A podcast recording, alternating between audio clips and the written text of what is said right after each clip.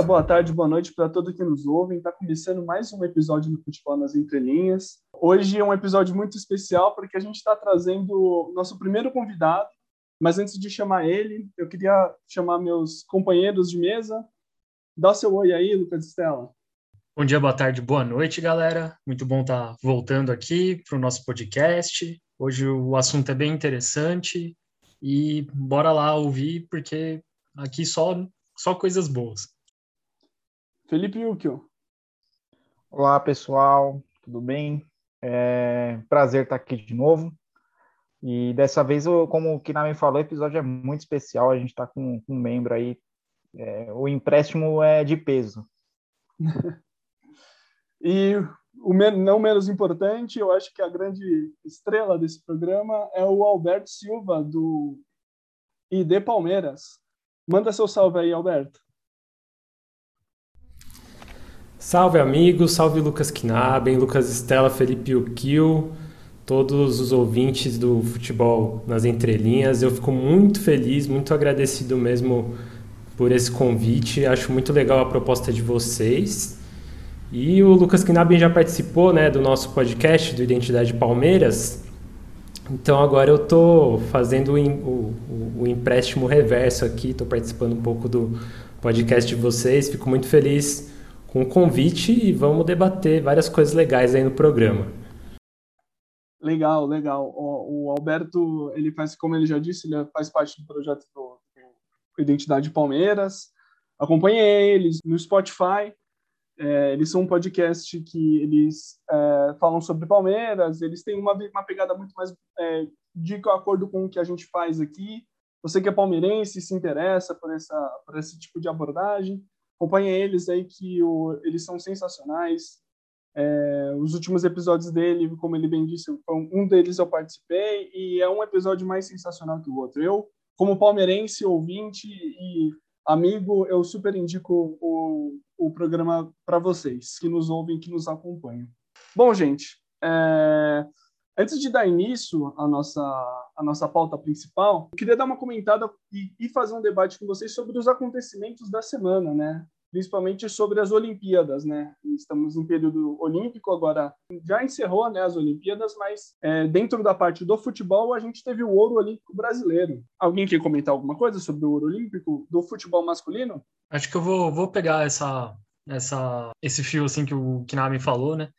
Até porque as Olimpíadas acabaram, mas o futebol olímpico teve é, seus seus louros assim, né, seus ganhos assim pós o futebol olímpico, né? Convocação do Tite aí, a gente teve aí alguns jogadores é, convocados para a seleção, principalmente pensar nos nomes assim, né, do Guilherme Arana é, e do Claudinho, né, os jogadores que foram bem na Olimpíada. O Richardson teve um bom desempenho assim. E, assim, eu, eu, particularmente gosto de acompanhar a seleção brasileira, assim, né, e tudo mais. Eu sei que tem, tem as suas as suas polêmicas em acompanhar e não sei o que. Eu gostei bastante de ver o desempenho assim da seleção, desempenho com esse resultado bom, né? Trazer um, mais um ouro. O Brasil agora é, é, é bicampeão olímpico e empata né, em número de ouros assim, né? No, com bastante, várias seleções, se não me engano, acho, acho que não com a Argentina, mas com algumas outras. E tá um ouro olímpico assim, né? De ser um dos maiores campeões. Bom, o que eu posso comentar, vou comentar acho que do último jogo, assim, né, que foi mais assim absurdo, né, contra a Espanha. É, muitas reclamações, porque a gente é, é, interessante a gente saber que a gente tem uma seleção ali com todo o tratamento profissional e a seleção base ali que vai para a Olimpíada é, coloca um cara como Jardine, sabe, que era realmente odiado pela torcida do São Paulo, quase que um estagiário, assim. Estagiário eu venho chamando Silvinho também, tá? Mas enfim. Cara, ele fez 90 minutos de jogo sem nenhuma substituição. Então é meio preocupante. A gente, tudo bem, acho que ele teve uma questão ali de, ah, vou deixar o Daniel Alves, esses, esses caras que merecem muito, né? Porque, nossa, eles merecem muito. Mas, cara, uma substituição ali acho que deixaria o nosso time um pouco mais leve, né? Não sofreria tanto. Tanto que o gol sai dos pés de uma substituição, né? Que é do Malco. Mas, por enquanto, por, é, só tenho isso por enquanto para falar. É, eu queria levantar uma bola sobre como o fato da gente ter ganho dois ouros seguidos, se daqui para frente o público vai começar a, a ver com outros olhos a, a competição, né?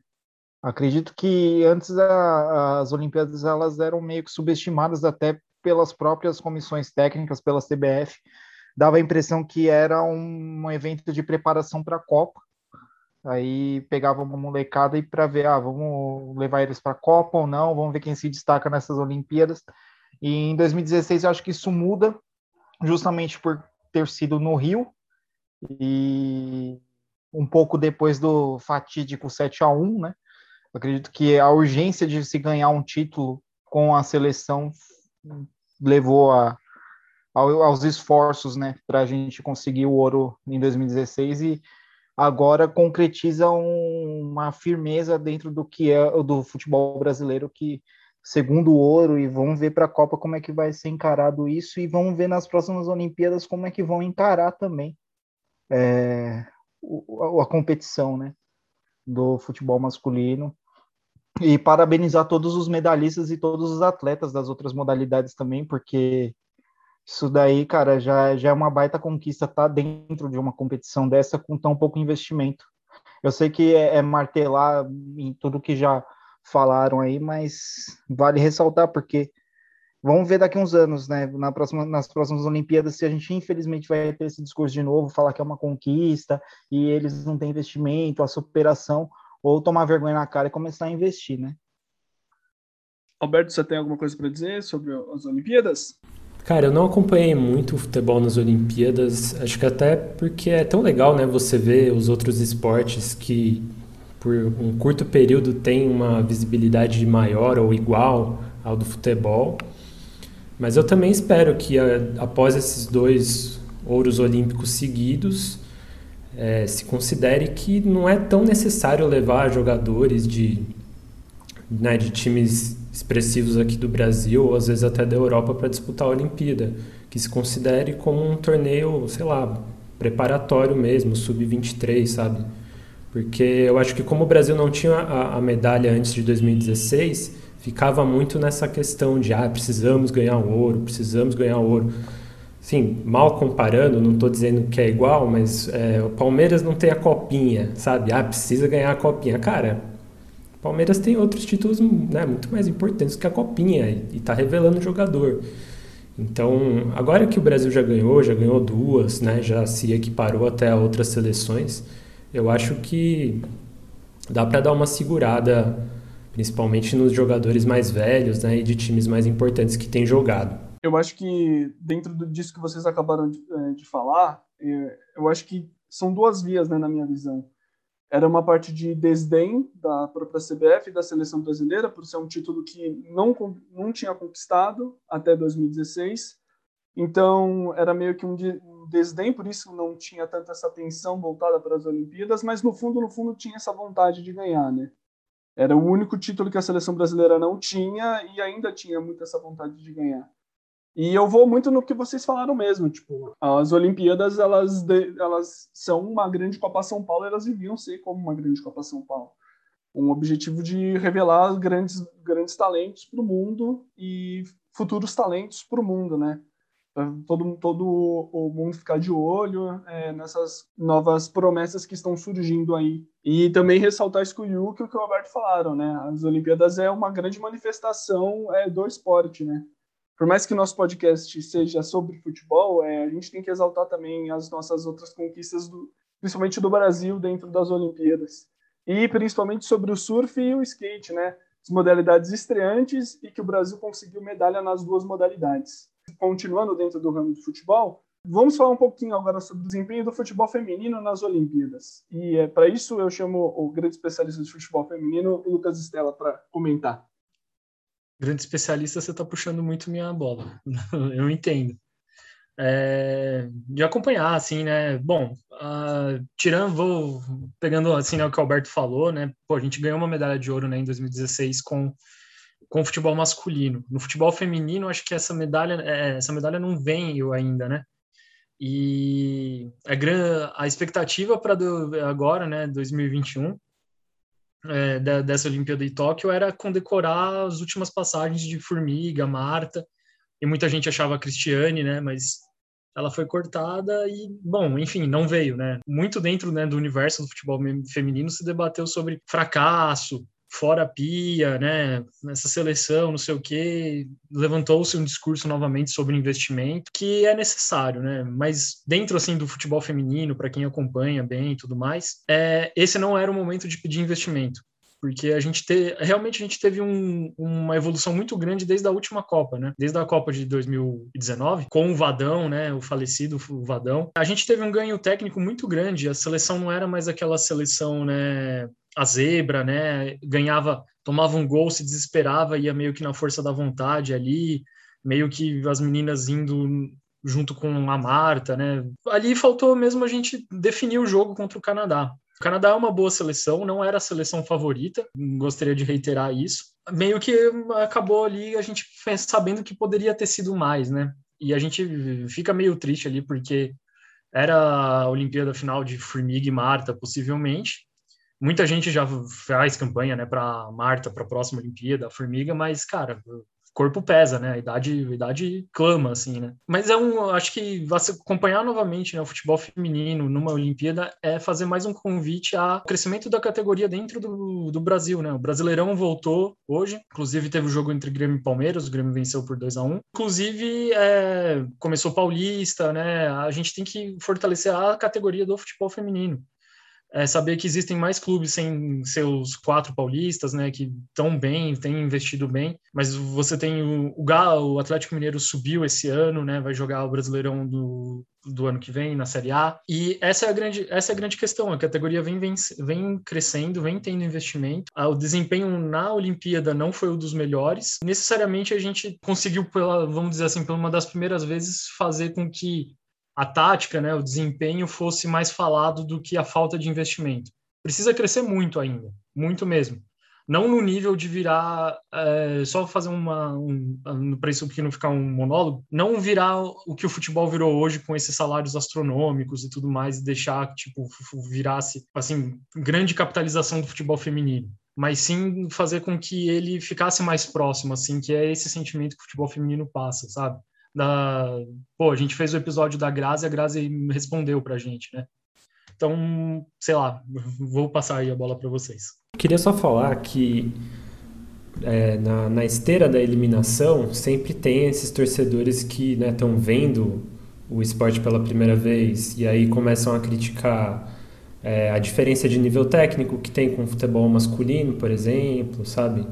Ou começam a falar ah, o que, que o Brasil ganhou e esse tipo de coisa. Então é sempre bom contextualizar né, que, que a modalidade foi proibida, proibida de ser praticada no Brasil por quase 40 anos. Então, obviamente, isso faz com que o desenvolvimento da modalidade seja, seja bem diferente do que foi com o futebol masculino. Né? O futebol masculino é o esporte mais profissionalizado do mundo no Brasil ele é a, né, a paixão nacional, é, é, um, é um símbolo de identificação do brasileiro. Então, é, existe, existe um, um, desnível de evolução da modalidade porque ela foi proibida no Brasil. Né? Então, é sempre bom lembrar disso. Né, para as pessoas que já saem xingando tudo. Imagino que os ouvintes aqui do Futebol nas Entrelinhas não façam isso, né? Mas é sempre bom relembrar e contextualizar que as disparidades existiram objetivamente, né? E uma coisa que nós vemos batendo bastante nessa tecla tanto no Twitter em outros episódios, e uma coisa que até o Stella escreveu um dos fios sobre o futebol feminino olímpico no nosso Twitter, começou-se um trabalho novo, né? Então a gente precisa dar tempo para esse trabalho colher seus frutos. O trabalho começou agora. E dentro do que o Stella disse também sobre essa questão da Marta, da Formiga, é, são excelentes jogadoras, mas assim, é, se elas puderem, é, se elas puderem contribuir futuramente, é, atuando dentro do futebol, é, nas próximas competições, seja nas Olimpíadas ou na, na, nas Copas do Mundo, ótimo, mas elas não terem ganhado esse, esse esse campeonato, que foi esse ouro olímpico, não é o fim do mundo. Não diminui a importância delas para o Brasil e para o futebol é, feminino nacional. Elas ainda elas vão ser eternas gigantes dentro é, da modalidade feminina do futebol. E dando continuidade ao, aos acontecimentos da nossa semana, é, a gente se deparou com uma notícia que meio que é, assustou todos, né? A gente teve a saída do Messi do Barcelona, algo que, que eu acho que para mim, eu acho que para vocês também, foi assim muito assustador e algo que a gente nunca imaginava que ia acontecer. Para mim, por exemplo, é, ele ia ficar eternamente no, no Barcelona, ia se aposentar lá por conta de, de N fatores, ele acaba saindo do Barcelona e ele fecha com o PSG para fazer dupla mais uma vez com o Neymar. Assim, tinha um indício de tragédia anunciada né, depois que o Soares saiu. Senti que havia essa possibilidade. É, aí teve aqueles escândalos na, no, na imprensa que mostrou lá o quanto foi o contrato dele é, a saída do Soares, é, parecia que ele não tinha uma relação tão boa com o Kuma, e tava, tava caminhando. Aí o Agüero entrou, eu pensei, tá salvo, vai, Messi vai continuar ali, vai, é, é nós, vai se aposentar, 45 anos, vai estar no Barcelona ainda, graças a Deus. E aí, do nada, ele sai.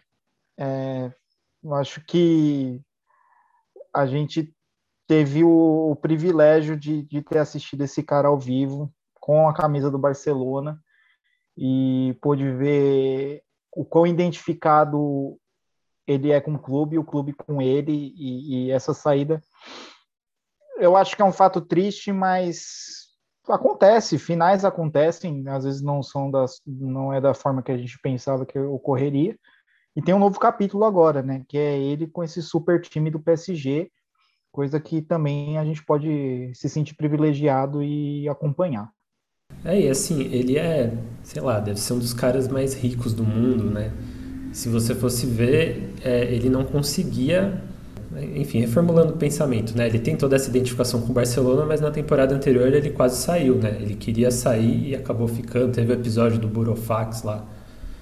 E o que eu pensei é, é tem, tem tanta pressão de todos os lados, né? E acho que ele também por, por essa relação longa com o Barcelona, queria ficar. Mas ao mesmo tempo dava para ver que ele também tinha um, né, um pezinho querendo sair. E é muito doido de pensar, cara, um, maluco né, com esse poder, com esse nome no futebol, não consegue fazer o que ele realmente quer. Que ele fala, quero sair, vou jogar onde eu quiser, sabe? Enfim, agora, por conta de todas essas, né, esses fatores, ele acabou indo para onde aparentemente ele queria, que era retomar a parceria com o Neymar. E, né, esportivamente acho que vai ser legal de assistir mesmo. Cara, muito, muito doido, né, meu? O, acho que o Messi é o, no, fazendo né, as comparações bobas, assim, né, e simplistas, né, o Messi é o Pelé da nossa geração, ou o Messi é o Maradona né, da nossa geração. Acho que tirando completamente o contexto, que é muito ruim. É, mas, cara, é, a gente a gente tá vendo assim, né, como o dinheiro envolve muito, né, o futebol sempre, né? Como toda essa capitalização é, desde desde que começam né, as campanhas do contra o futebol moderno e que acabam virando né, só ah contra a chuteira colorida, contra o cabelo colorido, né?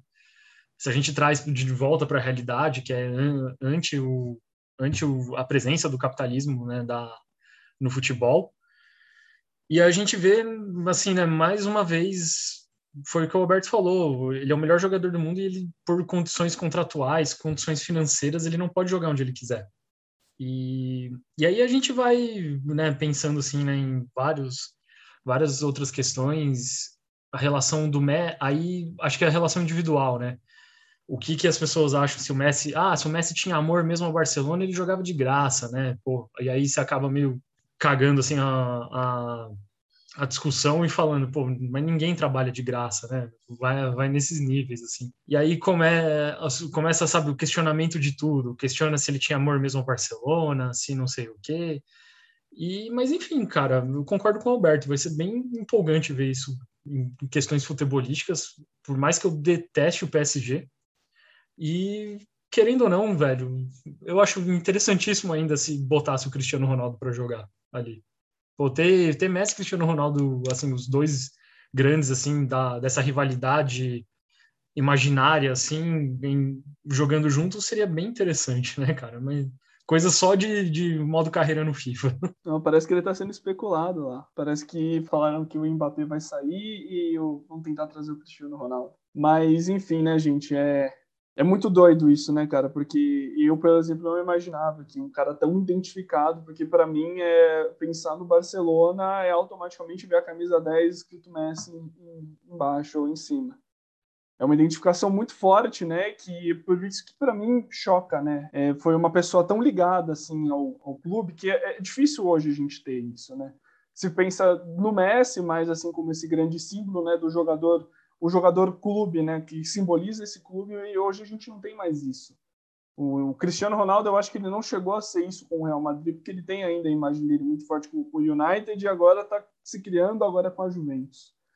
Mas por falar em identidade, a gente vai adentrando dentro do nosso tema principal do programa, que é a identidade no futebol. E eu pergunto para os, para os meus colegas que participam comigo desse programa, como se deu essa relação de identidade com o clube que vocês torcem?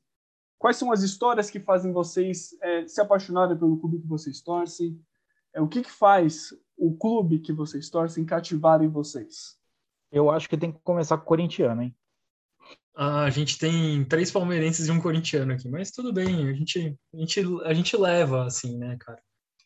Pô, meu, é, acho que é o primeiro, o primeiro momento, né, tentando, assim, né, pegar a questão da identidade, né, o que te faz torcer, obviamente, né? Gosto por futebol, né? Você quer ver 11 homens correndo atrás de uma bola com o único objetivo de fazer o gol, né? Mas por que que a gente começa a torcer para clube assim, né? Muita gente fala uma questão que é passada de pai para filho, né, e tudo mais.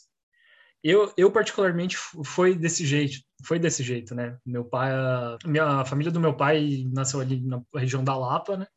O que é muito interessante porque a maior parte da família ali da, da minha avó, né, e tudo mais, são todos palmeirenses.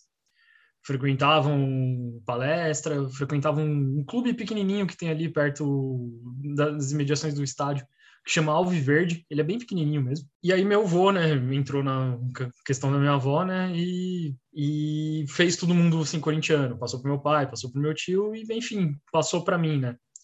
Só que é aquilo, muito louco. Você vai, acaba descobrindo o porquê que você torce por um time ao longo da sua construção como torcedor, né? Da sua identidade. Então, por que que, né? Por que que eu me identifico com o Corinthians, né? Acho que tem muitas questões, né? Tanta questão da cor, é, eu gosto, gosto muito de preto, tanta questão de ir no estádio, os jogadores, e principalmente, né? Quando me descobrindo como uma pessoa de esquerda, né, no cunho político assim, entendendo a história do meu clube, né? Entender a história do clube e entender a grandeza do Corinthians dentro da construção nacional, assim, me fez, assim, adentrar de vez, assim, na torcida é, do Corinthians. É, mas acabei, acho que, levando para o lado mais pessoal, acho que era, era isso, eu vou passando a bola.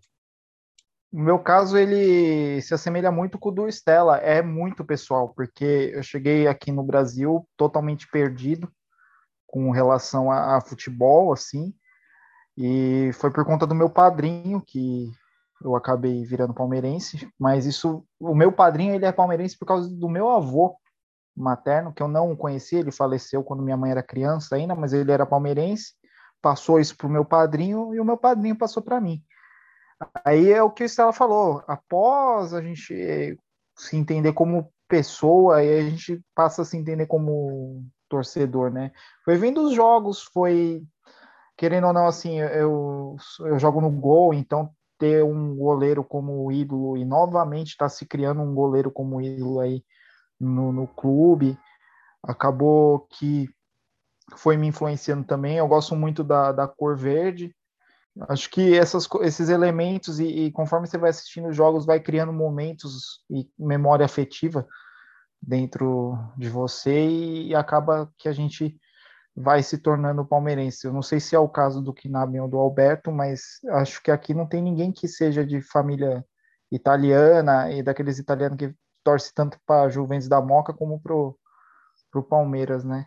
Cara, eu a minha família por parte de pai é de, né, tem ascendência italiana e sempre torceram pro pro Palmeiras, pro Palestra e pro Palmeiras. Então, é, chegou em mim bastante por causa do meu avô paterno, principalmente, e do meu pai.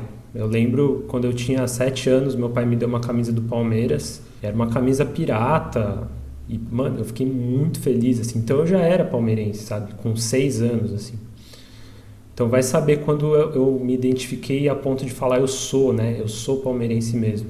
Eu acho que, sei lá, depois que a gente cresce, né? Depois que a gente acompanha muito futebol, a gente começa a falar, ah, não, porque o meu time tem a história tal, é, o meu time construiu o estádio desse jeito, o meu time tem um, uma relação mais de esquerda que o outro. Você é, procura pontos para você se orgulhar né, do seu time.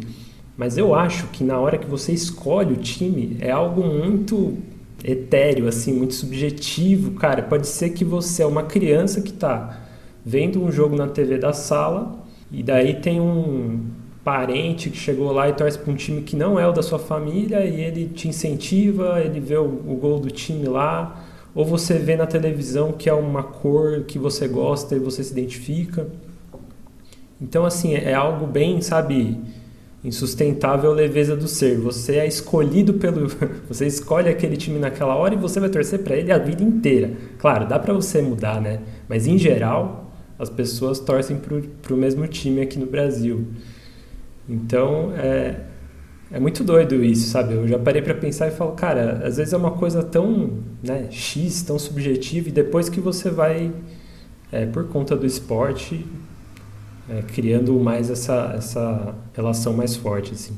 Bom, o meu caso, ela vem de antes mesmo da minha própria existência, né? Porque eu, eu sou filho de palmeirenses e a minha relação, como eu já, já disse em episódios anteriores, com o Palmeiras, ela se dá uma relação de, de identidade com o bairro. Meus avós, eles moram na Vila Pompeia, o, o bairro onde fica o estádio do Palmeiras, e uma curiosidade é que meu avô é corintiano e sempre foi corintiano. E a partir do momento que meus meu pai e meus tios eles nascem e eles sempre morando ali na Vila Pompeia, a sempre é muito próximo do clube e eles sempre frequentaram o clube, tiveram uma, essa questão da sociabilidade com o bairro, seja com colegas de escola, seja com a presença do clube, eles acabaram virando palmeirenses. Eu acabei virando palmeirense por tabela, né? De frequentar a casa dos meus avós, de estar presente dentro do clube social e de ir aos jogos.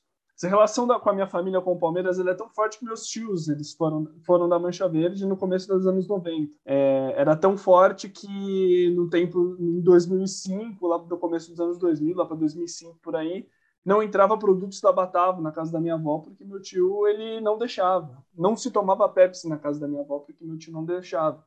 Então, é muito daquela relação de tipo a sua identidade ela é muito mais, ela é muito trilhada, sua identidade como torcedor é muito trilhada é, em, como uma oposição também ao seu rival. A gente pode dissecar diversos pontos problemáticos sobre isso, mas isso é muito latente com esse caso da, dos patrocínios.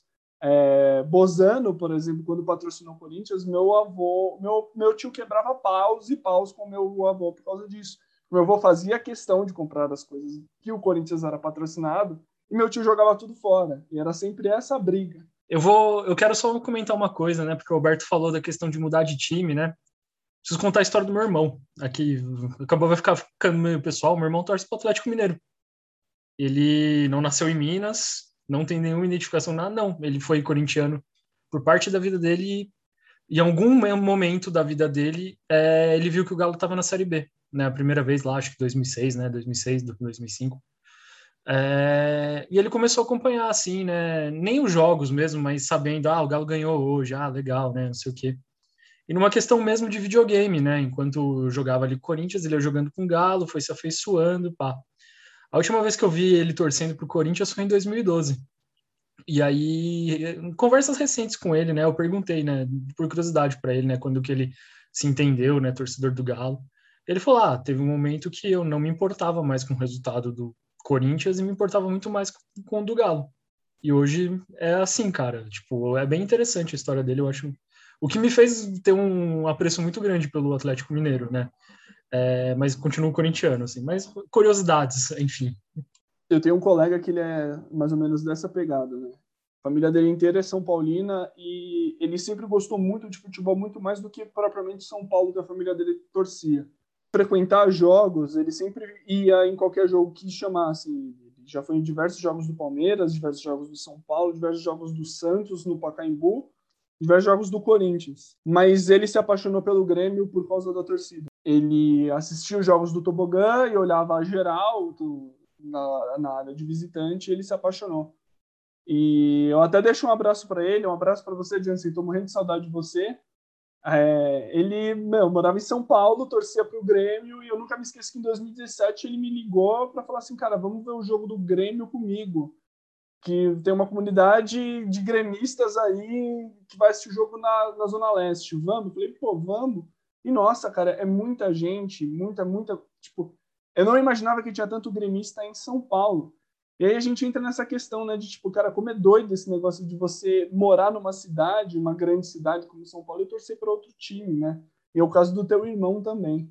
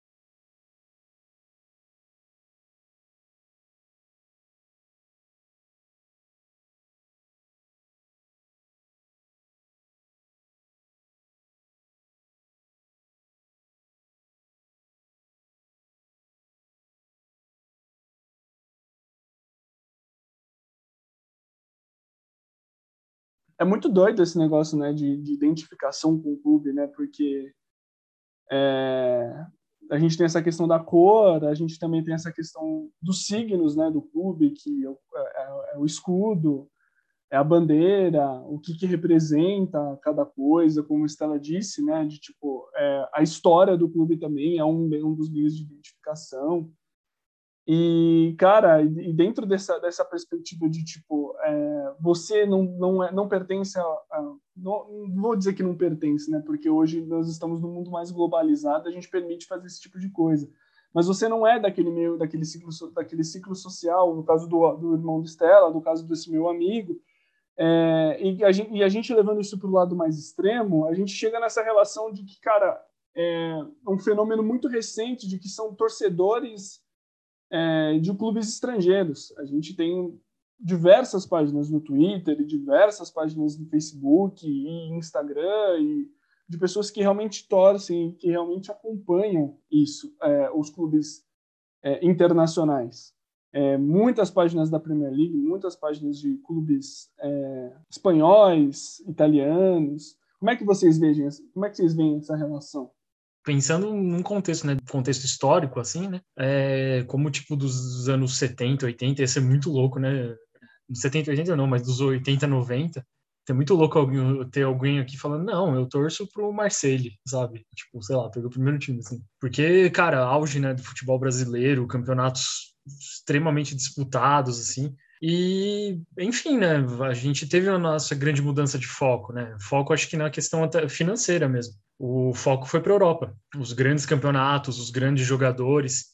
Querendo ou não, né? Só, só dando um, um parênteses, questão de identidade também está é, extremamente ligada à questão de pertencimento, né? Como você disse.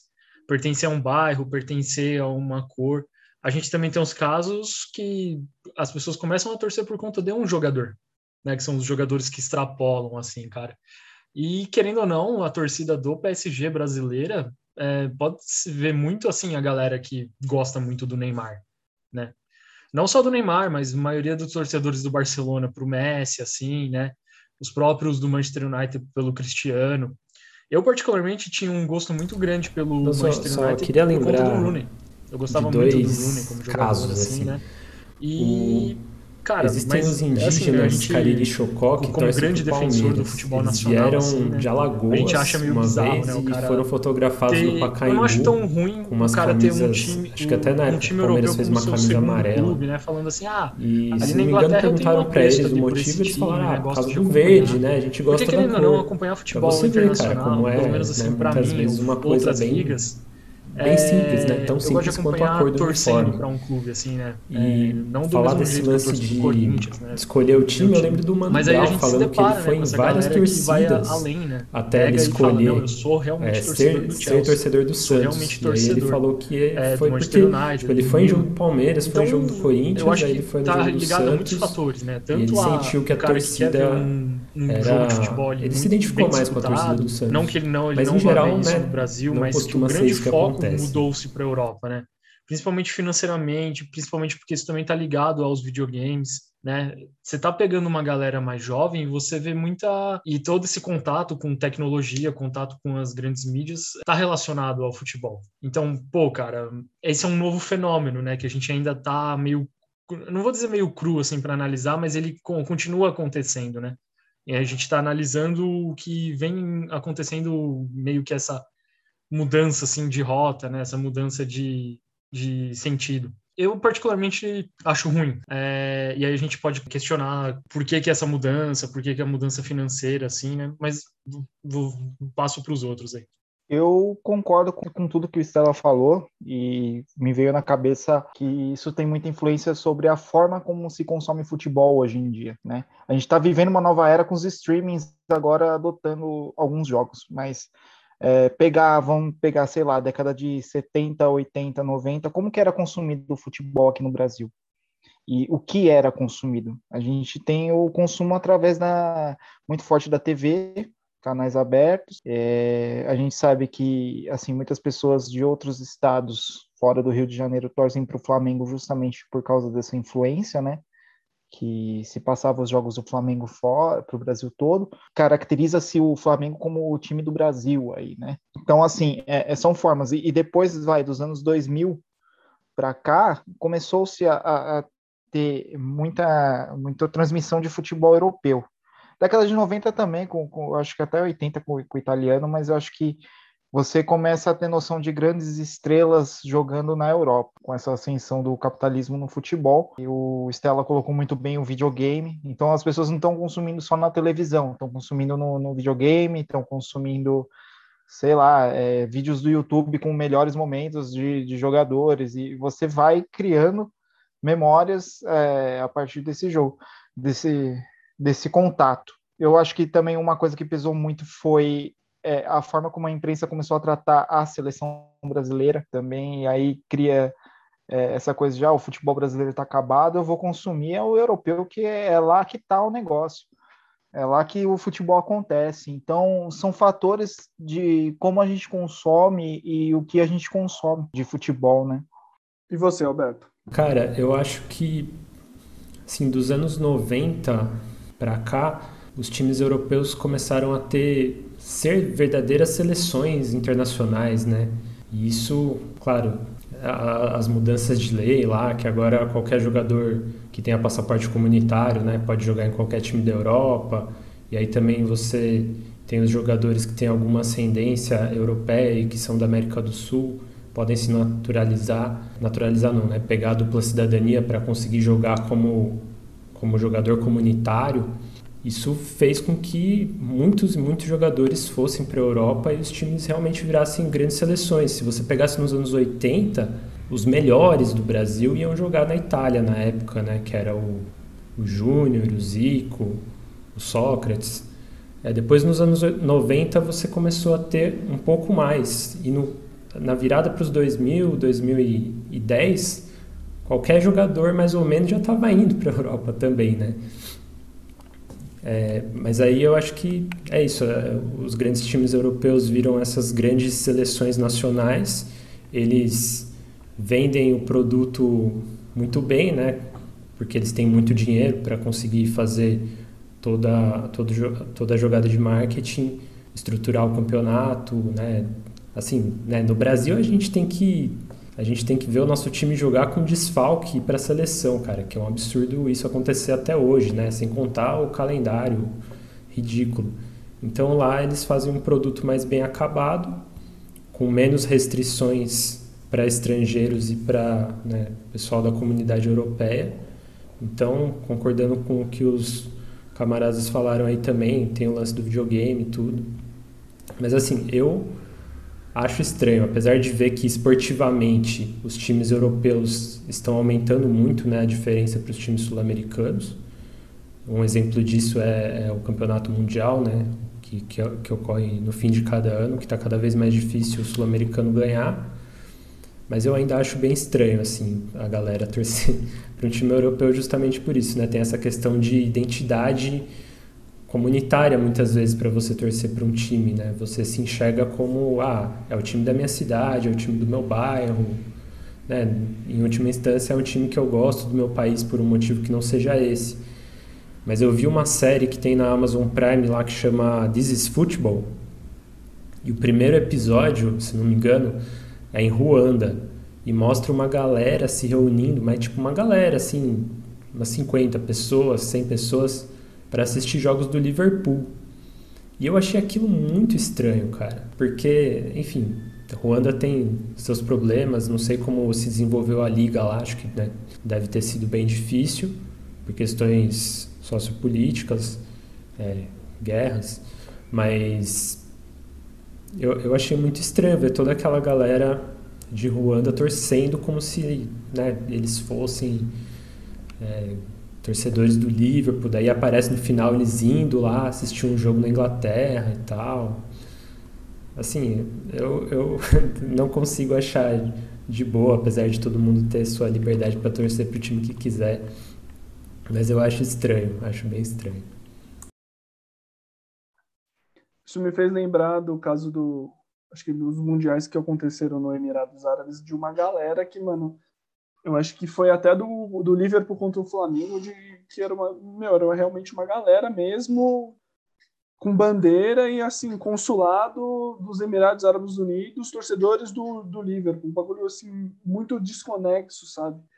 E eu acho que aí a gente entra num, numa, num ponto de que é essa desterritorialização dos signos, né? E como isso é por conta da, da, da, relação do capitalismo com o futebol e do, desse capitalismo transformando símbolos a partir de oportunidades de se ganhar dinheiro, né? Porque, por exemplo, a gente tem, como vocês, você, Alberto, e você e o que disseram, a gente não tinha tanto acesso assim aos, aos campeonatos é, europeus, os, os, campeonatos, por exemplo, o campeonato inglês e o campeonato espanhol na década de 80 na década de 90, e eles chegam para a gente muito, muito fortes por conta de, aqui ser um mercado consumidor, né? Aqui nós temos o, nós somos conhecidos é, internacionalmente como país do futebol, então viu-se uma oportunidade de capitalizar essa audiência e essa paixão nacional nossa por conta disso. E aí a gente entra em toda essa questão problemática, né? De, tipo, mais uma vez, o capitalismo transformando a singularidade de cada bairro, a singularidade de cada é, significado de clubes é, por uma questão mais global, né? Porque vamos para um exemplo mais prático. Se a gente olhar para os clubes ingleses, a gente tem uma relação muito forte dos clubes ingleses com a questão das cidades, e com a questão da classe trabalhadora que aquele clube representa. O caso mais latente é o West Ham United, que eles eram da fábrica de martelos da, da, de Londres. Qual é a relação que o brasileiro que mora, sei lá, em São José dos Campos tem com essa, com isso de é, desse pertencimento e dessa hereditariedade de torcer para o clube do da fábrica de martelos de Londres, sabe? É muito esquisito, mas é é, é isso, né, cara? É, é o problema muito latente que a gente vive hoje, né? Dessa ultra globalização. Vocês têm alguma coisa para comentar mais? Eu quero, eu quero fazer um comentário rapidinho, Kinado, porque a gente está falando muito né, da questão da identidade, e realmente a gente, acho que concorda aqui com o Alberto, muito esquisito, né? Pô, ninguém vê um brasileiro torcendo pro Chelsea fala, nah, é super torcedor, né? A gente até coloca a prova, né? Se esse cara torce mesmo pro Chelsea. ou se ele torce para algum time brasileiro e está torcendo para o Chelsea porque o time brasileiro dele perdeu, sabe? É, mas eu acho que a gente está também pegando assim, né, pelas nossas falas, a questão da identidade e identidade também tem se relaciona muito com nação, né? É, e aí a gente já aqui já estou pirando aqui no, nos conceitos, né? É, porque definir nação é bem difícil, né? Limite de territorial, né? Aí talvez isso não englobe todo mundo. Mas eu queria pegar um exemplo bem, bem interessante, assim, de um clube que um clube que não é necessariamente, quer dizer, ele ele faz parte do país dele, só que é a grande parte da torcida dele de outro país, né? Que é o caso do Palestino o Palestino, ele, né, o time do Chile e tudo mais, fundado não lembro quando, mas acho que em 1900 alguma coisa, é, e sendo é, sendo a grande representação assim, né, dos palestinos aqui no Chile. O Chile é o país com o maior número de imigrantes é, palestinos, é, imigrantes palestinos, e é impressionante. Nesse caso, não causa né, tanto uh, absurdo assim, porque os palestinos não têm uma liga de futebol profissionalizante.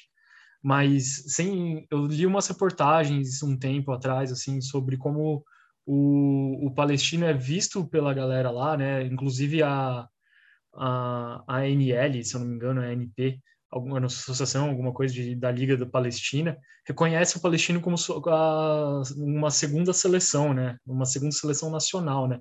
Fora a seleção da Palestina, com se é que ela existe hoje, né? Eu sei que tipo ela existe e tudo mais, só que dificilmente, né, tem uma estrutura decente, porque nem o país tem uma estrutura.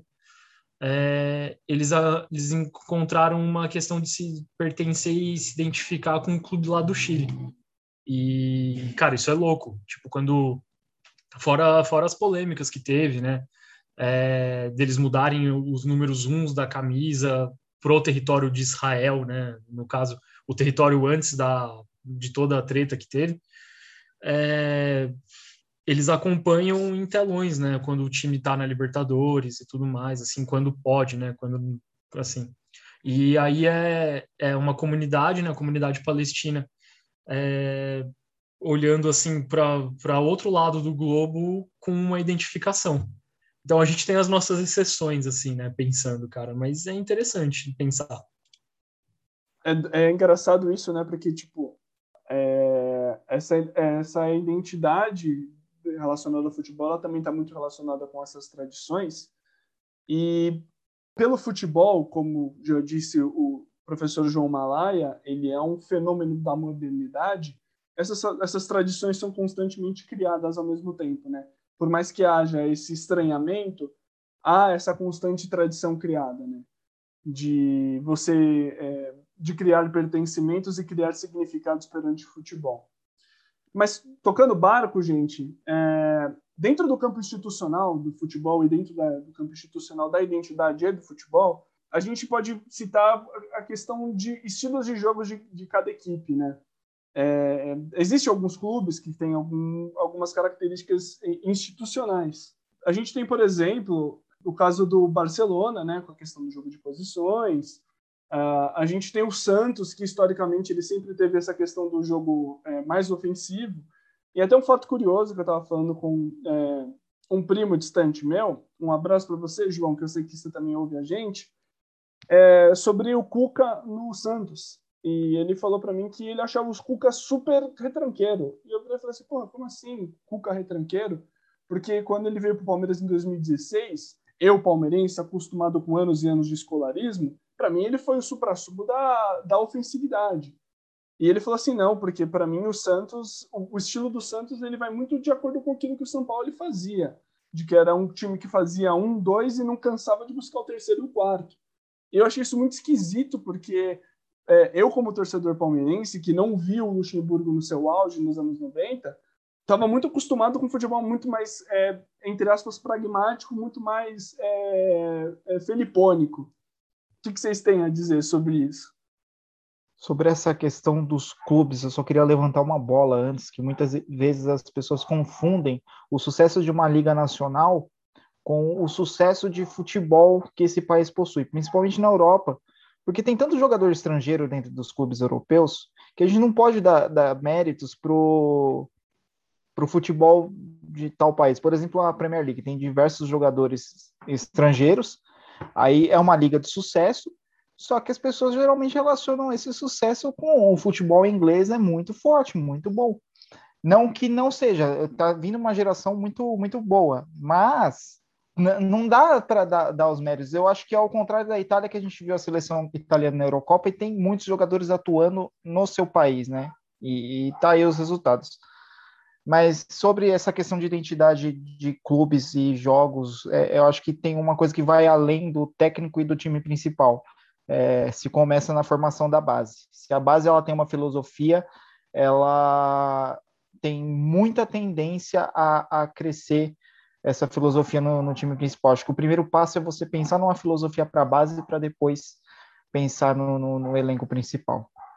Queria só também lembrar ainda no tópico anterior, das exceções né, nesse futebol globalizado dentro do capitalismo, é, que, por exemplo, tem o São, o São, São Pauli, né, que é o time da, da Alemanha, tem o Livorno da Itália, que também levanta é uma bandeira mais à esquerda, né? Então eu acho que por questões um pouco é, de cunho político, ideológico, né? Às vezes você pode angariar torcedores, né?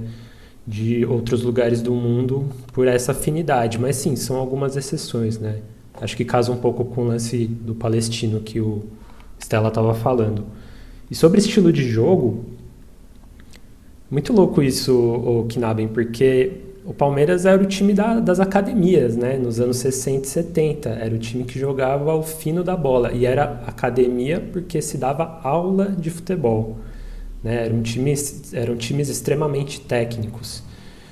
Mas isso foi mudando com o passar do tempo, né? E o pragmatismo tomou conta realmente na era do Luiz Felipe Scolari. E acho que nos anos 2000, no futebol brasileiro em geral, né? com essa dança das cadeiras dos técnicos. É verdade que essa dança das cadeiras sempre existiu. Se você pega a ficha corrida de troca de técnico dos principais clubes grandes, é a média de rotatividade é altíssima. Mas eu acho que, assim, já dando uma cornetada, na época do Murici, né, 2006, 7, 8 lá do São Paulo, depois já vieram os técnicos gaúchos, Mano Menezes, Tite, eu acho que o futebol brasileiro ficou muito muito refém desse estilo de jogo um pouco mais pragmático, em que o técnico acaba né, se defendendo de possíveis demissões e isso virou virou virou o padrão. Então assim, eu acho que os clubes gostam de mostrar que eles têm um estilo de jogo, mas muitas vezes isso é mais variável do que a gente gostaria que fosse, né? Muitas vezes depende de um novo técnico que foi contratado, e que muda o estilo de jogo tal. Né, o Inter tentou mudar totalmente o estilo de jogo com Miguel Angel Ramírez e não deu nem seis meses para o cara. E já voltou para o Diego Aguirre, que é um técnico um pouco mais é, do estilo que a gente tinha aqui no Brasil antes, digamos assim. E só para finalizar, eu queria dizer que uma vez eu fiz uma reflexão, cara, se a gente vivesse num mundo sem dinheiro, os bons jogadores iam jogar em que time, né? eles não iam ter diferença de salário. Por que, que eles escolheriam jogar em um time ou no outro? E eu fiquei pensando, eu acho que é por, pela questão da ter, territorialidade e também pelo estilo de jogo. Acho que falar, ah, eu acho que eu encaixo melhor naquele time lá. Um time que, sei lá, gosta de jogar com é, três zagueiros, sabe? Mas aí também é uma viagem da minha cabeça. Se vocês quiserem falar sobre isso, tudo bem. Se não quiser, tudo bem também. Acho que a gente acho que a gente não teria tanto, a gente teria muitos totes. Ser tote seria algo comum, né? Se não tivesse dinheiro e o cara jogasse por amor ao clube, né? Totti, De Rossi. Você tem muito no futebol italiano isso daí, né? O próprio Lucarelli, do Livorno, que foi o assunto do nosso último Drops. É... O Lucarelli, ele, passou, ele não começa no Livorno. Ele começa em outros clubes, assim, e o auge dele na carreira é quando ele chega ao Livorno, clube do coração dele, né? E, mas, enfim, né? Acho que essa pira do Alberto foi muito legal, né, cara? Porque viver um mundo sem dinheiro, assim, né? Pensar. E aí a relação de identidade, e a gente pensando principalmente em jogador, vai muito na questão de amor ao clube, né? Coisa que o torcedor cobra muito hoje, né? Cobra muito de num sentido de um jogador que sai, volta. A torcida do Corinthians viveu um pouco isso agora com o Renato Augusto, né? Porque foi um jogador muito importante para o Corinthians na época que passou, e ninguém mais tinha a ideia de assim falar, puta, o Renato acho que não volta, né? Puta, grande é, grandes passagens, vai ganhar dinheiro lá na China, né, não sei o quê, e ele volta, assim, com esse discurso que o Corinthians foi importante, não sei o quê. O discurso que o pessoal esperou, assim, do Guerreiro, do Paulinho, veio no, veio no Renato Augusto, né. É, mas tentando, indo, assim, né, para o estilo de jogo, acho que o, o Brasil está muito ligado, né, assim, a eficiência começou a subir e ultrapassou o valor da essência, né, dentro do nosso futebol, né pensando assim que a característica, a identificação do futebol brasileiro está muito ligado principalmente com a com a anarquia no meio de campo, a anarquia organizada, como o Knamen gosta de dizer, de pô, a gente joga bola porque a gente gosta de jogar bola, né? É, porque a gente quer ver drible, a gente quer ver futebol bem jogado, mas por conta de um resultadismo que se criou aqui dentro do Brasil e uma competição muito forte, cada vez os times precisam se provar para a torcida, e aí isso inclui em, ah, não ter um projeto de, de equipe, isso inclui também vender a própria equipe, né? Caso do Cruzeiro aí, o, o Atlético Goianiense tá com um caso mais ou menos assim, porque o presidente deles é tenebroso, assim, as coisas dele, mas como ele colocou o dinheiro, né, com não sei o que, tá dando certo, então vai, assim, né? O caso do Bragantino, próprio Atlético Paranaense do Petraglia, assim, só para sair um pouco do, do eixo São Paulo. É, mas muito louco como a gente teve essa mudança, né? Próprio da seleção brasileira, assim, né? Já pensando no quesito mais nacional, de parar de ver o futebol arte, né? Como os românticos gostam de colocar assim. A gente foi para o futebol da eficiência, principalmente na ditadura, porque a gente precisava, né? Da disciplina, principalmente para para colocar como o regime estava dando certo, né? E dessa maneira tinha que ter o jogador mais mais físico, mais forte, assim. Então a gente tem essas mudanças, assim. É, tanto que se preza muito por isso ainda, né? Se preza pela. O hino é uma questão da identidade que a gente pode aqui passar mais duas horas pirando, assim, falar sobre, sobre, sobre ele, né? Mas vou passar, assim, para o Kinabe. Não, eu queria assinar embaixo do que o Alberto disse, né? Tipo, por mais que a gente tenha esse estereótipo de tipo, ah, os times do Sul eles são mais aguerridos, eles têm uma vinculação muito mais forte com a questão uruguaia, a garra uruguaia, os times cariocas eles prezam por um futebol mais bonito, mais vistoso, mais artístico. Nós, paulistas, a gente prega, preza por um futebol mais eficiente, por conta da nossa industrialização, um futebol mais é, industrial, etc, etc. É, é, é, isso mesmo que o Alberto disse. É, esse, esses estilos não são fixos, né, cara? A gente, tipo, pegando o caso mesmo do Palmeiras. O Palmeiras teve como técnico Oswaldo Brandão, Tele Santana, Luxemburgo e Luiz Felipe Scolari. São quatro dos, dos maiores técnicos da história do clube e os quatro são muito diferentes. Os quatro são muito diferentes. Então, você falar que existe esse estilo fixo é, é, é meio fantasioso, porque é, é o que você falou mesmo, Alberto, né? Tipo, é uma, a dança das cadeiras dos técnicos acontece há muitos e muitos tempos, né? Numa entrevista que o Alex, o grande Alex Cabeção, ele estava dando para o Futuri sobre antes mesmo dele entrar no mundo de treinadores, perguntaram para ele de tipo, ah, é, quando é que o, como que o técnico hoje ele lida com o técnico hoje no Brasil ele lida com esses altos e baixos do time, né? Como ele lida com essa questão do, da queda de rendimento? O Alex simplesmente virou para ele e falou assim: o técnico brasileiro não lida porque ele é demitido. Ele não tem tempo para lidar com isso. Ele não tem o um momento para lidar com isso. Mais uma vez voltando no que vocês estavam falando, né? A gente volta nessa questão dos clubes também como bandeiras, né? E, e como causas. Como vocês citaram o caso do Palestino, o caso do Livorno, é, muitos clubes que simbolizam a cidade, muitos clubes principalmente no interior que simbolizam a cidade que levam o nome da cidade e os seus rivais, né? Puxando aqui do lado de São Paulo, a gente tem o Guarani, que leva o nome do Guarani, e a Ponte Preta, com o maior rival, uma, uma, essa questão da, do antagonista, como eu disse lá atrás, a questão do Coritiba e do Atlético Paranaense. E a questão do clube de bairro, que eu, eu acho que hoje em dia a gente está cada vez mais perdendo, né? Que eu acho que, que a gente tem hoje mais latente, mais palpável para nós, que estamos dentro de São Paulo, é o Juventus da Moca, de que eles levantam muito, muito, muito, muito a bandeira de que eu sou moquense, eu sou paulista, eu sou moquense, eu torço para o Juventus. Eu acho que hoje isso a gente se perdeu, né? Com exceção de raros clubes ainda que é, existem hoje na Várzea, na, na, na Várzea não só de São Paulo, como no Brasil afora, de que eles têm essa ligação muito forte com o bairro, né? E aqui eu cito fazendo um, um autojabá do Lausanne Paulista, né, que é o bairro onde eu cresci, morei minha vida inteira, e lá tem um dos clubes mais tradicionais do futebol de várzea da cidade de São Paulo, que está lá desde 1927. Então tem essa ainda essa relação do clube com o bairro. Vocês querem falar alguma coisa? Vocês querem complementar alguma coisa? Eu vou falar rapidinho, é, porque essa questão, voltando, né, acho que a gente está martelando isso nesse episódio, né, sobre a capitalização do futebol. É, e toda essa questão das empresas, né, e tudo mais, tá, tá rolando, acho que, as rivalidades por conta disso, né, de pegar um time que não tem, que tinha uma história, né, já ser zelada, assim, e um time que nasce, assim, de uma empresa, né. É, eu, não, eu acho que eu vi esse exemplo na Europa, mas dá para pegar, por exemplo, o Retro é, aqui no Brasil, que é de uma empresa agora e nasceu há pouquíssimo tempo, sabe? E mesmo que se crie uma rivalidade, mas na Europa, acho que o Salzburg, na Alemanha, tem o seu maior rival, eu não lembro qual que é, mas eu vi uma postagem muito deles falando assim: ah, hoje meu rival perdeu, há dois anos atrás meu rival não existia, sabe?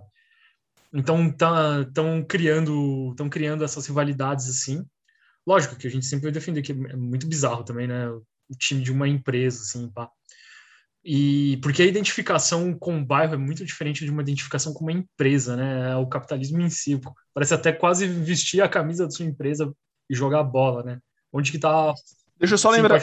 Deixa eu só lembrar de um caos rapidinho. A gente tem o Wolfsburg na Alemanha. Se você olhar para a história do Wolfsburg, ele é o clube da Volkswagen.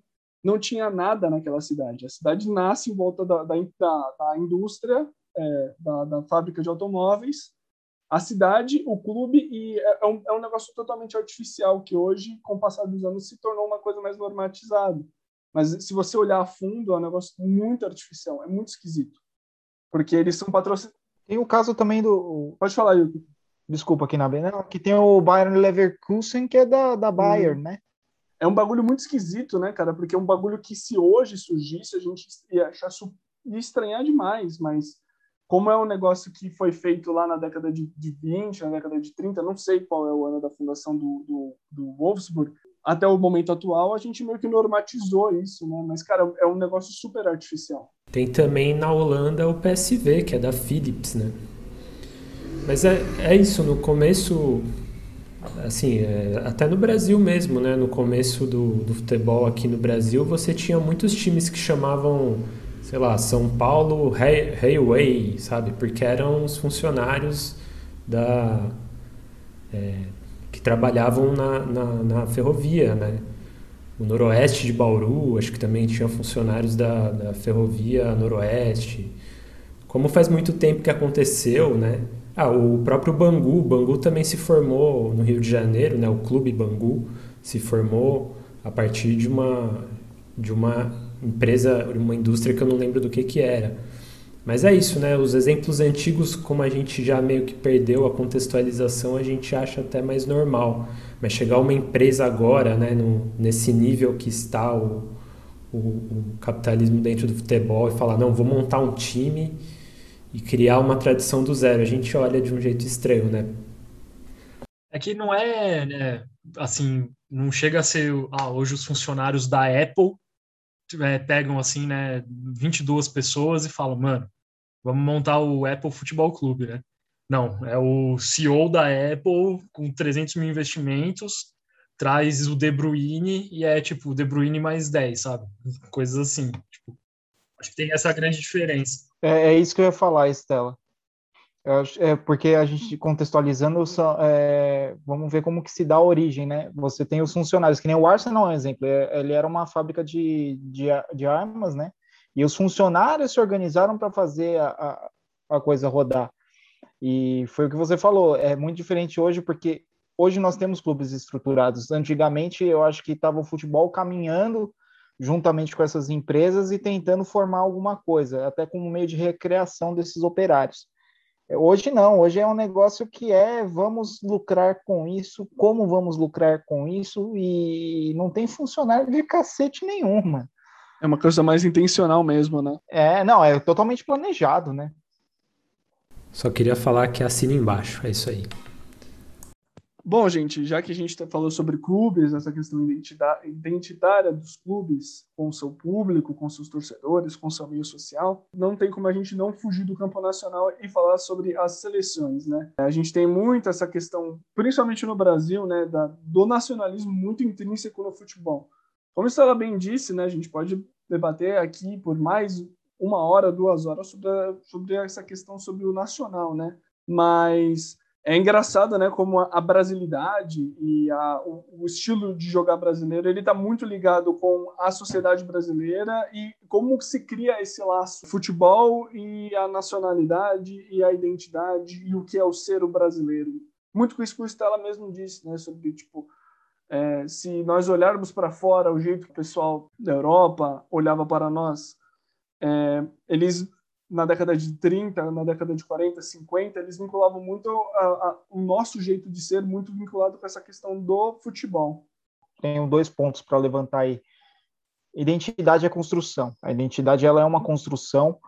E eu estava vendo uma entrevista para esse episódio, eu vi uma entrevista da Lilia Moritz, Moritz Schwartz, é muito difícil falar o nome dela, que ela fala isso. É, países que já possuem assim uma larga estrada de dessa construção nacional, eles não precisam se provar. É, é, eles não discutem muito essa questão do ser. Por exemplo, o inglês e o francês, ele vai olhar, eu sou inglês, sou francês, acabou. Nós, que somos uma, ainda mais somos um país colonizado, a gente tem muito dessa preocupação de se construir uma identidade. A gente não fala eu sou brasileiro, mas o que é ser brasileiro? Né?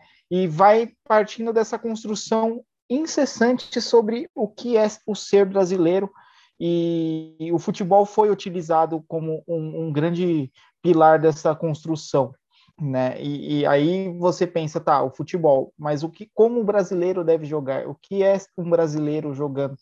E é muito dessa preocupação, a identidade ela nasce muito dessa preocupação de se mostrar para o outro. Não é nem como a gente se entende também, mas é o como que a gente quer que vejam a gente, né?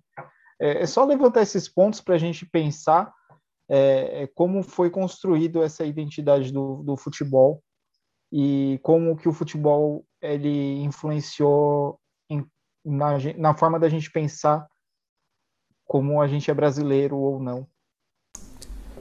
Cara, eu concordo, mas ao mesmo tempo eu também penso que o futebol brasileiro, quando ele apareceu para o mundo, digamos assim, em 58, né, já tinha tido a final da Copa de 50, o Brasil já tinha jogado outras Copas, mas com aquela potência do Pelé e do Garrincha, moleques, jogando aquela bola, fazendo aquelas coisas que ninguém nunca via, né, ninguém nunca tinha visto um jogador de futebol fazer, é, teve uma potência, né, teve uma força absurda, assim.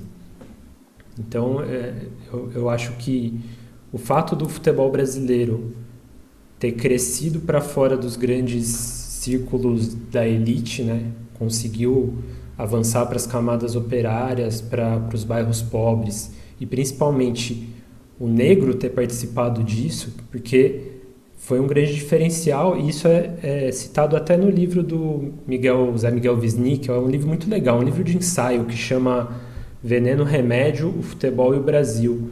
E ele fala como a introdução da figura do negro no futebol deu uma coisa que ele chamou de providência. O negro tinha uma capacidade que não se sabe direito por que, que ela existe até hoje, que era de improvisar muito rápido, coisa que os outros não conseguiam.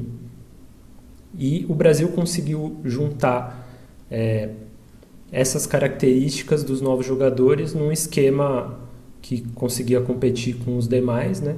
E, e, trouxe um futebol que é reconhecido internacionalmente, né, até hoje, como um futebol poético, como um futebol do improviso, como um futebol diferente. E eu só queria também dizer que há pouco tempo, quando teve aquele negócio do, dos jogadores da seleção, né, possivelmente boicotarem a Copa América, no fim foi aquela pataquada toda lá que eles não boicotaram nada e falaram que não tinham se posicionado contra. O Jamil Chad, que é jornalista, acho que ele é jornalista, se não me engano, colunista do UOL, e ele foi jornalista que cobriu guerra em, em vários países, e ele escreveu um texto que é Seleção tem encontro marcado com a história, em que ele fala de alguns lugares do mundo que ele foi e que a galera usava a camisa da seleção como um símbolo de uma coisa legal e divertida e que eles gostavam, que faziam eles, sei lá, dar risada, sabe? É, deixa eu só ver se eu acho uma, um trechinho aqui rapidão. É, ó, desde só para reforçar, desculpa, Alberto, é que essa questão da camisa, a Nike, quando ela começou a querer adentrar para o mercado de futebol, ela escolhe um time que é para ela representasse o futebol na sua Sim. essência. Ela escolhe a seleção brasileira para patrocinar. Ó, achei aqui. Vou tentar ler rápido. Ó. Desde o ano 2000, percorri mais de 70 países. Viajei com papas, chefes de Estado, secretários gerais das Nações Unidas, Visitei campos de refugiados, acompanhei resgates de vítimas de conflitos, apertei a mão de criminosos de guerra e de heróis. Mas em praticamente todas essas ocasiões, nas diferentes culturas, religiões e línguas que conheci, sempre que eu me apresentava como brasileiro, meu interlocutor abria um sorriso e fazia um comentário sobre a camisa amarela mais conhecida do planeta.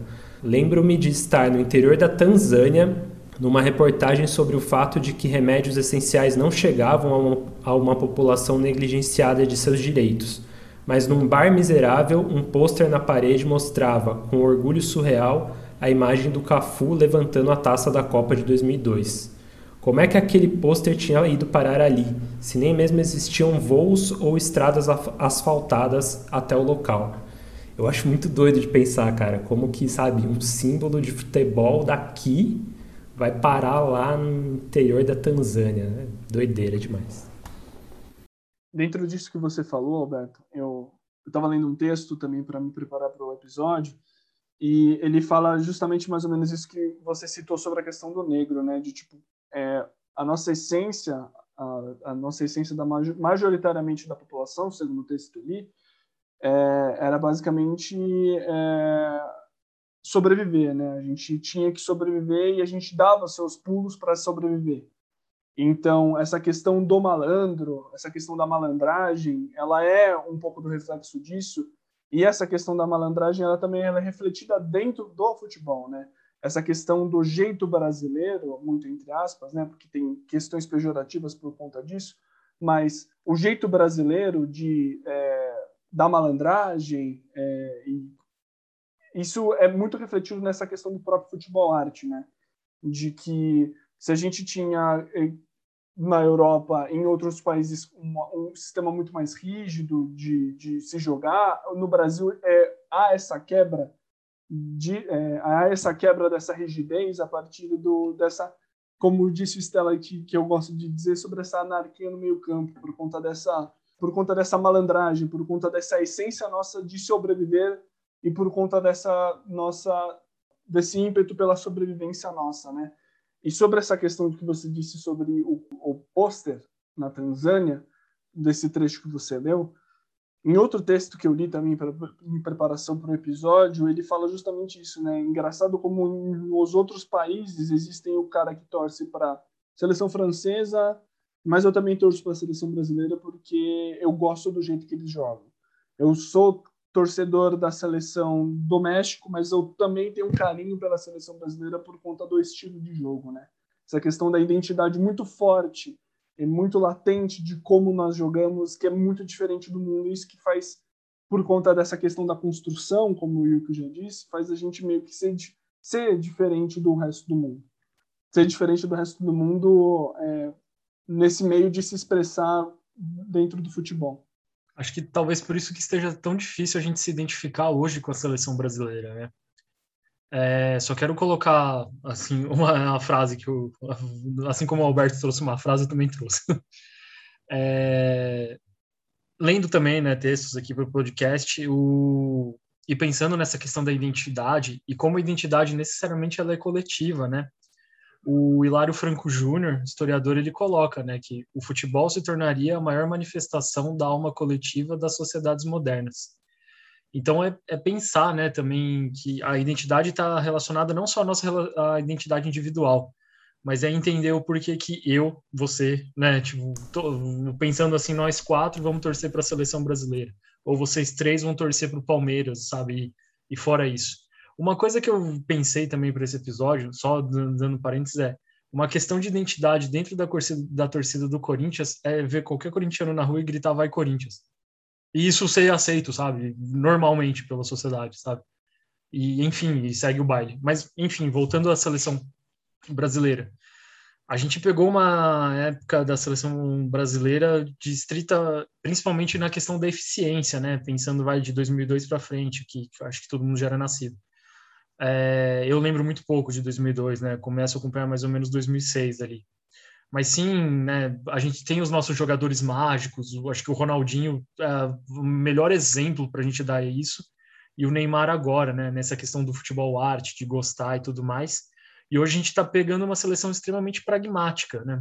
É, eu entendo, eu entendo, assim, ou pelo menos tento entender o que o Tite quer fazer e por aí vai. E, mas pensando em estilo de jogo, parece que é algo que não nos pertence, né? É, essa questão de pertencimento é, é difícil. Então a gente olha uma seleção e sempre fala, ah, queremos troca, queremos troca, né? E acaba acabando com trabalhos ali no meio. E mas é, é basicamente reiterar o que vocês falaram, é o nosso estilo de jogo e de como isso se apresentou né, para o mundo. E como isso foi importante também para a nossa identificação de cidadão brasileiro, né, para para a seleção, né? O que é a seleção mágica e por aí vai, assim. Até um pouco é, numa visão assim romântica, mas que a gente tem que entender. E também é muito louco essa questão do, do, do que a gente pega, né, Pelé e Garrincha, né, dois moleques fazendo arte em Copa do Mundo para o mundo ver. E eu só, eu só fico com um pouco de cuidado nessa questão, porque muita gente, é, pensando em estilo de jogo, que o pessoal gosta de falar, ah, então, né, dessa anarquia, né, o brasileiro gosta de jogar meio que todo desorganizado, e ele só tem habilidade, mas não tem técnica, né. Então acaba meio que pegando, sabe, o eurocentrismo. Aí o europeu adora colocar que ele é melhor porque a técnica é superior e, mano, cinco copas tem nós, né? Tipo, é aquilo. É, só queria ressaltar uma coisa que o professor Luiz Antônio Simas, ele bate muito na tecla que existem dois Brasis, né? Dois Brasis aqui, que é o da brasilidade e o desse projeto como nação. Brasilidade você tem o samba, você tem a macumba, você tem o drible, você tem muita coisa que esse projeto de nação tenta pegar e de, certa forma institucionalizar. O Alberto falou muito bem, a gente foi uma hegemonia mundial de futebol. As pessoas viam o, o futebol era é, mesmo que o Brasil perdesse, todos consideravam o Brasil como o maior, mesmo perdendo, porque mostrou um bom futebol. Né? E a gente foi se perdendo isso, eu acho que justamente nessas tentativas de tentar institucionalizar, europeizar o, o que a gente entende por, por nosso futebol. Foi, e no fim das contas é isso que o Estela falou. É, a gente tem uma seleção assim, o Tite tem bons números, mas perdeu o pertencimento, né? E foi se perdendo. É, acho que é só isso mesmo. Nesse livro do José Miguel Wisnik que eu citei, O Veneno Remédio, ele fala bastante do Garrincha também, como um exemplo de um cara que jogava por prazer, por brincar, né? E eu acho que no, na essência do futebol brasileiro, antes dele é, se profissionalizar lá para os anos 30 e 40, quando ele foi se espalhando, ele, ele tinha esse caráter de brincadeira mesmo, que às vezes não tinha nem. Você nem ia pro gol, né? Era só você ficar driblando, só passando um no outro. E até hoje, com certeza, isso acontece Brasil afora, é por isso que a molecada brasileira ainda é super habilidosa. Mas, querendo ou não, né, com o passar do tempo, a competitividade, as regras e tudo mais vão, vão meio que tolhendo essa, essa alegria da brincadeira mesmo, né? Que o Garrincha levava tão bem naquela época de 58 e 62. Tem relato de técnico puxando a orelha dele, porque em vez dele fazer gol, ele voltava pro meio campo a driblar todo mundo. E os técnicos ficavam putos com ele falaram assim: meu, faz, faz a merda do gol, não fica brincando com os caras e tal. Mas enfim, gente, é... puxando mais o gancho. Só quero relembrar, quero relembrar aqui: Maradona é... fazendo embaixadinha com, com, a bola no som da música antes de um no jogo aquecimento, do, do né? É verdade.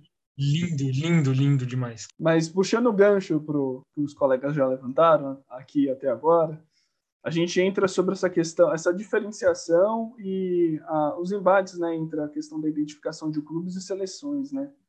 Será que dá para separar isso? Se sim, em que pontos a gente consegue separar? Né? E também levantar a questão sobre como é que é a nossa relação com a seleção brasileira hoje, né? Perguntar para os colegas.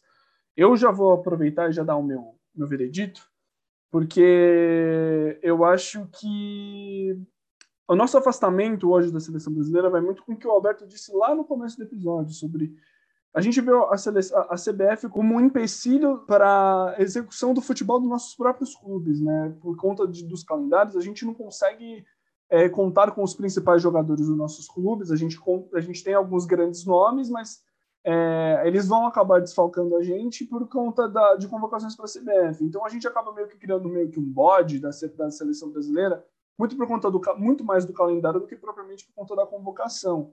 Aí você cria aquela aquela questão, essa essa relação meio é, de afastamento por conta disso, né? CBS, a CBF e a seleção brasileira como um, um, se afastando por conta dessa relação meio tipo é, do sequestro do craque do teu time. E também eu, eu, me faz pensar também na nossa relação, né? De como nós estamos hoje país, como nós somos um país é, de dimensões é, continentais, o nosso, a nossa identidade, o nosso futebol, ele é muito regionalizado até hoje. Por mais que haja esforços para que acabem os, os, os campeonatos estaduais, eles têm a sua severa importância justamente por conta dessa regionalização muito forte no futebol. Então, eu acho que a nossa relação com o futebol é muito mais clube do que seleção. Por, por mais que haja tudo isso que a gente tenha falado até aqui, a nossa relação é muito mais ligada com o clube. É uma relação muito mais inglesa, né? Porque é, o Mauro César é, fala muito isso, né? O, o, inglês ele se ele é muito mais ligado com o clube da sua cidade, com o clube da sua classe, do que o clube do, do seu país, uh, seu país não, do seu bairro, do que propriamente com a seleção, porque para ele o, o, clube significa muito mais. Eu acho que essa também é a nossa seleção, é a nossa relação é, com o futebol. Ela se dá muito mais por conta do clube do que por conta propriamente da seleção brasileira. E vocês, meus amigos, o que, que vocês acham? Tem também acho que as exceções onde o nosso amor pelo clube entra dentro também pelo amor da seleção, né? Eu vou, vou pegar meu caso particular. 2018 eu, eu torço, não que eu não tenha torcido para o Brasil em 2014 e tudo mais, mas é muito visível a identificação de 2014, torcedores do Palmeiras com a seleção do Felipão, e muito visível a identificação de torcedores do Corinthians 2018 a seleção do Tite. É, não porque eu torci para a seleção porque tinha necessariamente o Tite, né? Eu vou torcer para a seleção brasileira sempre, assim, porque eu realmente gosto de. Eu comecei a gostar de futebol assistindo a seleção, né? É, quando eu comecei, acho que a Copa 2006 é, é muito assim para mim, né? Tipo a Copa que eu acompanhei bem. E mas perpassa essas coisas é, perpassa rivalidades dentro da seleção, por exemplo, tinha, acho que tem muito uma questão, é, eu particularmente não tenho, porque eu gosto muito do Gabriel Jesus, mas muitos torcedores, assim, criticam ele por ele estar tanto tempo sem sem estar fazendo gol e falar, ah, é cria da base do Palmeiras, né, ó, isso daí que o Palmeiras deu pra gente. Então eu acho que tem, a, tem tanto o, o a favorecimento de clubes, favorecimento da seleção e onde se entrelaça as duas, né? É, e por mais que a gente tenha uma. É, é, que é foda, cara, principalmente pra gente que faz ciências humanas e estamos nesse. É, do, do, lado esquerdo, assim, né? A gente pegar uma final de Copa América, ver Bolsonaro, Sérgio Moro ali, ali torcendo ali e o Bolsonaro descendo ali para levantar a taça. Sendo que, mano, Ele não tem uma nada com a seleção, nada, nada, nem investimento, assim, tudo mais, ou relação com a CBF. Então é complicado. É, óbvio que dá para diferenciar. O clube sempre vai ser a nossa paixão, né? E a seleção vai pegar naqueles pontos que a gente falou no começo do episódio, nação. Aí vem a questão de patriotismo, sabe? Também é, talvez seja por isso que o Bolsonaro tenta tanto é, favor, se favorecer dentro da seleção. Só que a gente sabe que é um patriotismo falso. Né? É o patriota que mais vende coisa para empresas de fora. É, e até que ponto, né, a gente pode? Mas eu cresci entendendo essa, essa relação, é, gostando da relação de, com a seleção brasileira. É triste ver os caminhos que ela vai tendo agora, né? mesmo na questão de estilo de jogo e tudo mais, perdendo um pouco, assim, vamos dizer, da sua essência. Não que não possa mexer na essência, que a essência é imutável, pode, é, mas vai perdendo suas características e a gente vai deixando assim de lado. Mas eu vou sempre defender a seleção brasileira, colocando assim. Cara, eu acho que são momentos, tem outros fatores aí políticos também, tem muito do receio da, da galera usar a camisa da seleção brasileira hoje e achar que você compactua com, com o Bolsonaro. É, e tem aquela, aquele velho ditado que brasileiro não gosta de torcer, ele gosta de ganhar, né? Então o Brasil está nessa crise de não ficar ganhando Copa do Mundo, a galera também fica desanimada.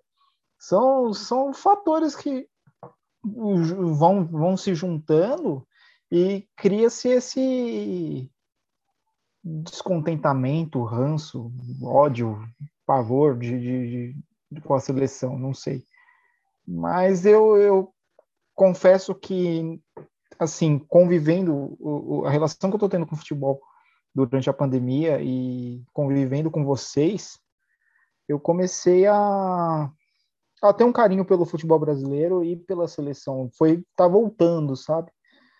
E acho que, sei lá, é muito particular também, assim como a gente citou os nossos casos do porquê torcer é, é para tal time, é, é, foi algo pessoal, eu acho que essa relação acaba sendo também. Cara, eu vou falar rapidão meio que do que do que tá pegando para mim agora na questão pessoal mesmo. Quando eu era moleque, eu gostava muito de ver jogo da seleção.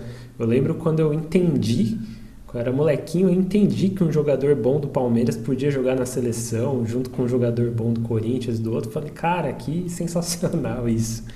É, mas depois, né, recentemente, assim, a Copa de 2014 eu não consegui torcer muito para a seleção, porque, cara ter acontecido a Copa do jeito que foi também, sabe? Com todos os rolos, os vários estádios. Tipo, você construir vários estádios já é um absurdo. No Brasil foi construído né, um número maior ainda, porque para fazer, para ter a relação com as, com as federações estaduais e os governos estaduais. Cara, foi um absurdo. O Ronaldo falando que não se faz não se faz Copa sem, é, com hospitais, né? não se faz Copa com hospitais. Enfim, eu fiquei muito de bode na Copa de 2014 e realmente não torci. Quando eu era moleque, juntava a galera pra gente torcer na Copa do Mundo, torcia né, com gosto mesmo. Em 2018 eu já torci mais, mas concordo com, com a galera aí também que é isso, rolou esse sequestro da camisa pela direita, pelo Bolsonaro. Eu não tenho nenhuma camisa do Brasil amarela em casa e também não tenho vontade de ter. A última que eu tive acho que foi da Copa de 2002, tá ligado? Uma piratona assim.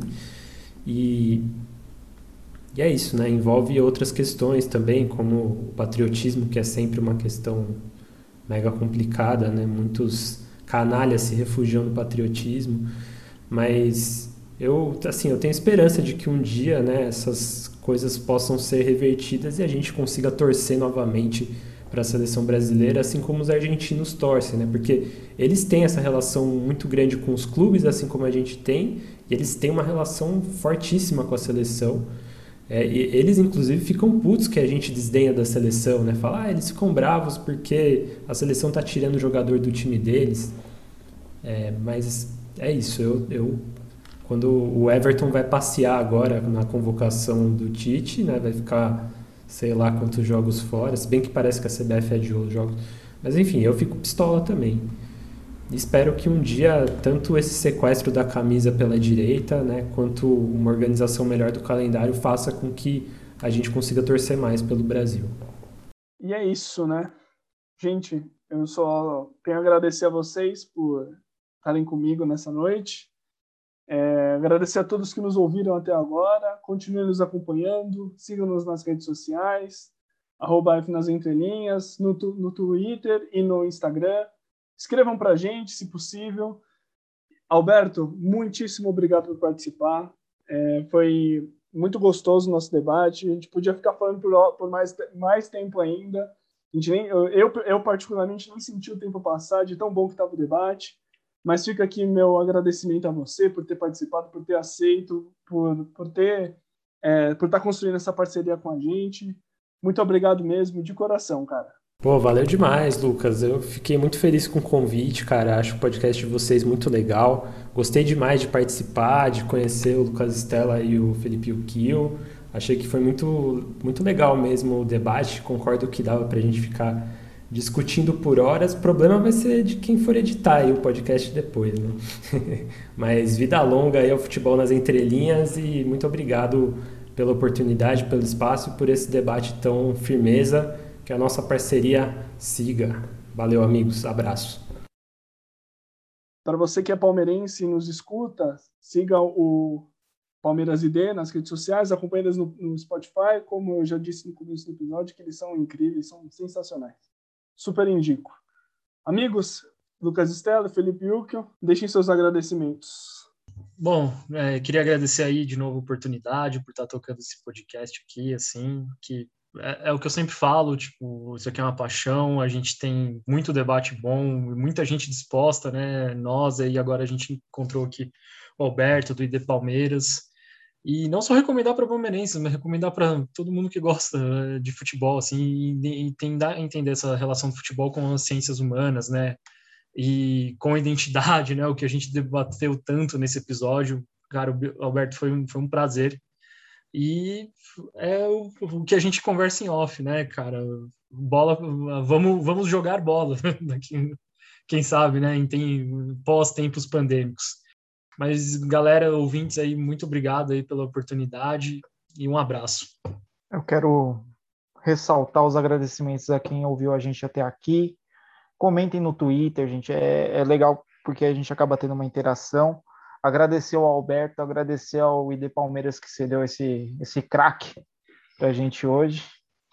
Muito obrigado. Agradeço a todos que estão aqui hoje também. E é isso, gente. Acho que eu entrei aqui com fome e eu tô sem fome, cara. O papo tava bom demais. A gente tem que marcar é mané futebol, é pro boteco, tomar umas depois do fute, não sei. Mas é isso, gente. Obrigadão. Mais uma vez, muito obrigado a todos que nos acompanharam até aqui. Esse foi o episódio número 6 do Futebol nas Entrelinhas. Um abraço.